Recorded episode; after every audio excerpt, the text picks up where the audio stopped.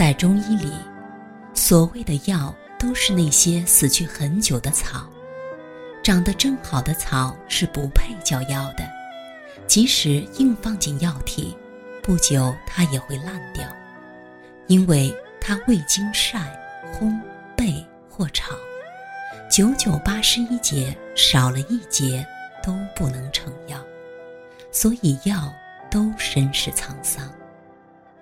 身世沧桑的药，只能以文火慢熬。我喜欢这个“熬”字，煎药的“煎”太轻薄，与药的身世不协调。急火出菜，文火出药，饱经沧桑之心，除了以文火轻拢慢捻，是断不能再把它打开。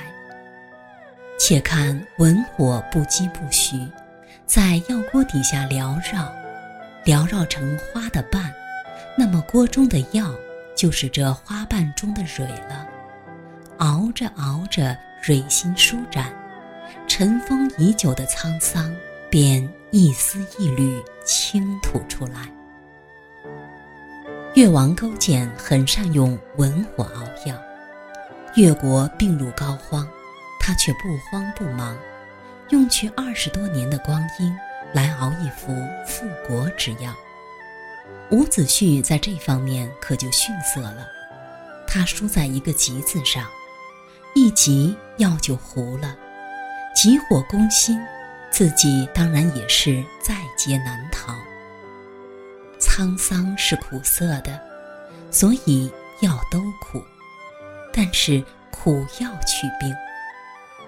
魏征是个善献苦药的人，好在唐太宗善喝苦药，虽然有时他也会紧皱眉头，但最终还是咽了下去。纣王咽不下去，渐渐就百病缠身。病是潜伏着的阴谋，肉眼一时半会儿很难看到，可他一旦显山露水，就势如破竹了。小孩子理解不了药的苦心，所以小孩子总拒绝好心好意的药，或甚至都拒绝走进父亲的药房。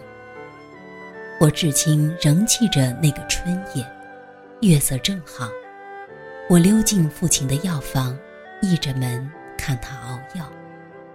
摇曳的烛影中，父亲被药拥着，也如一味药了。药香如蝶，满是偏跹。父亲说：“过来呀，过来叫药熏熏。”我可不愿让他熏。我一扭头，转身就跑，一地花影都被我踩碎了。今夜，父亲故去已整整十年，当初那些被我踩碎的花影依在，月色正好。可是，再也不会有人唤我熏药了。当初，面对那些苦药，我真的不该拔腿就跑。从生到死，谁能离得了那些药？从生到老，谁能说清，一个人究竟要咽下多少药？